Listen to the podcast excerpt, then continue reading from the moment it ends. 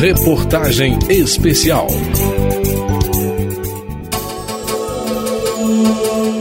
Renewable hydrogen is the system that will revolutionize the energy and industrial sector over the next few years. Una planta de hidrógeno verde. Y si hay un elemento clave para alcanzar el éxito en materia de sostenibilidad es integrar lo verde en el modelo económico. Um mercado para energia do hidrogênio, essa nova commodity energética no Brasil. É assim que o mundo tem se mobilizado em torno do hidrogênio, na esperança de substituição dos combustíveis fósseis à base de petróleo e carvão, diretamente associados ao aumento da temperatura do planeta devido à elevada emissão de gases poluentes. Quando se fala em descarbonização dos setores produtivos, o hidrogênio verde é logo apontado como uma das soluções mais viáveis, sobretudo diante dos eventos extremos cada vez mais intensos e frequentes. No último capítulo dessa reportagem especial, eu, José Carlos Oliveira, mostro a mobilização de empresas e de governos em torno do tema aqui no Brasil e no mundo. Desde 2017, o país conta com a Associação Brasileira de Hidrogênio, com o objetivo de fomentar a cadeia de produção, armazenamento, distribuição e uso do hidrogênio para fins energéticos. De lá para cá, já foram realizados três congressos brasileiros sobre o tema. O último, em 2023, teve foco em transição energética, descarbonização e reindustrialização. O presidente da ABH2, Paulo Emílio de Miranda, avalia o crescimento exponencial do mercado de hidrogênio no Brasil. Tinha sete empresas associadas. Hoje nós temos 43 e tem outras oito em processo de associação.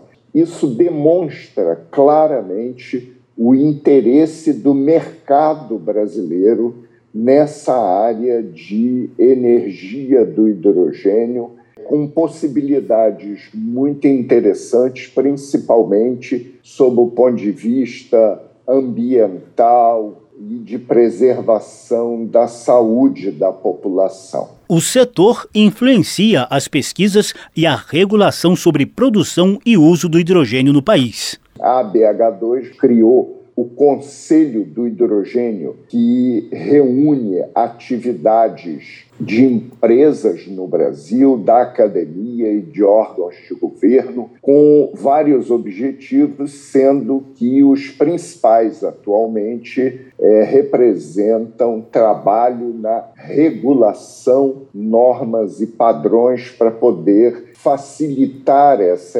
abertura de mercado dessa nova commodity energética no Brasil. O entusiasmo também envolve o poder público.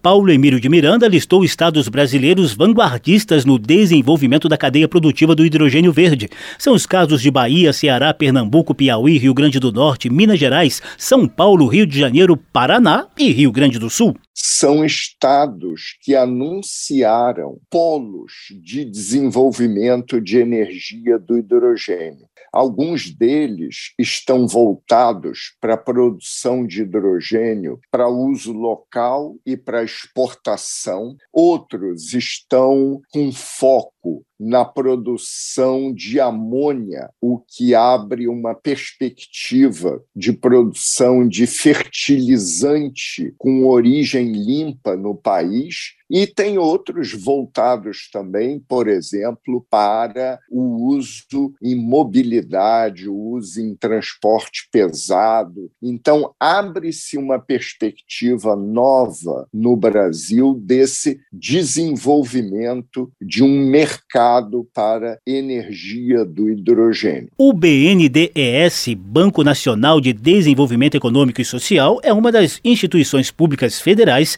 que criaram linhas de crédito para projetos de produção e uso de hidrogênio verde.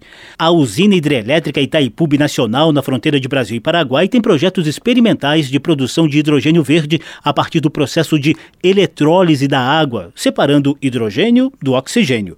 O diretor financeiro de Itaipu, André Pepitone, ressalta o papel das hidrelétricas no processo de transição energética com base no uso de fontes menos poluentes. Água e energia estão intrinsecamente ligados a questões ambientais, como mudança climática, ecossistema e biodiversidade. Itaipu é o maior exemplo de como a exploração de um potencial hidráulico pode ser realizado de maneira sustentável. As hidrelétricas são fundamentais para o processo de transição energética, objetivando a descarbonização da economia. Estamos conscientes de que há espaço para avanços na garantia do acesso a serviços modernos e sustentáveis de energia, de água. A gente aproveita esse gancho de Itaipu Binacional para iniciar um breve panorama sobre pesquisa, produção e uso de hidrogênio verde no mundo.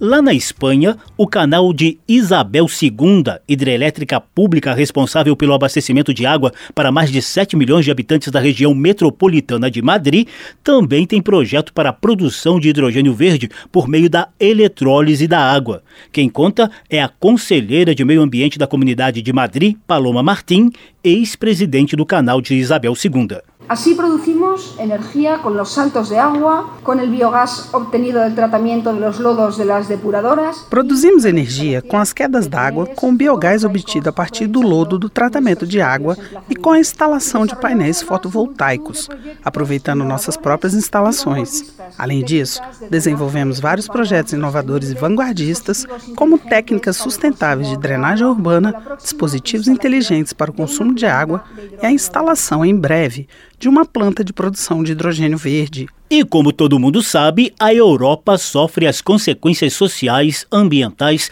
e econômicas da guerra entre Ucrânia e Rússia. Só para lembrar, 55% da energia utilizada pelos europeus vem de petróleo e gás natural, combustíveis fósseis extremamente poluentes. A Rússia é um dos principais fornecedores de gás natural para o velho continente. Paloma Martim admite que esse quadro de vulnerabilidade energética acelera a busca dos europeus pelas energias verdes. E se há um elemento clave para alcançar o êxito em matéria de sustentabilidade? E se há um elemento chave para alcançar o êxito em matéria de sustentabilidade é integrar o verde ao modelo econômico.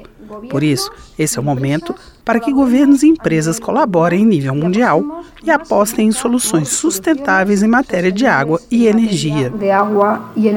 O diretor da Agência Internacional de Energias Renováveis, José Toron, reforça que esse é o caminho. 90% de toda a descarbonização para 2050 será. Eh... Toron inclui o hidrogênio verde entre as principais estratégias para a descarbonização do setor produtivo até 2050. Na Noruega, tem até projeto em curso para o desenvolvimento de um navio de cruzeiro movido a hidrogênio. E quase todas as grandes montadoras de automóveis do mundo mantêm projetos em busca de eficiência para o hidrogênio veicular.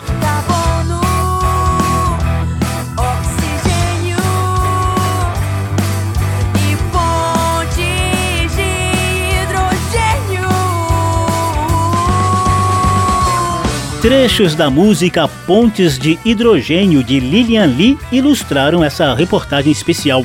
Eu sou José Carlos Oliveira e fiz o texto dos três capítulos sobre o uso do hidrogênio como combustível.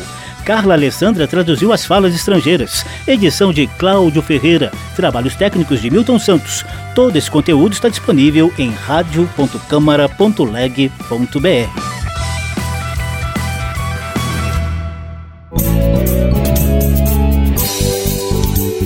Reportagem especial.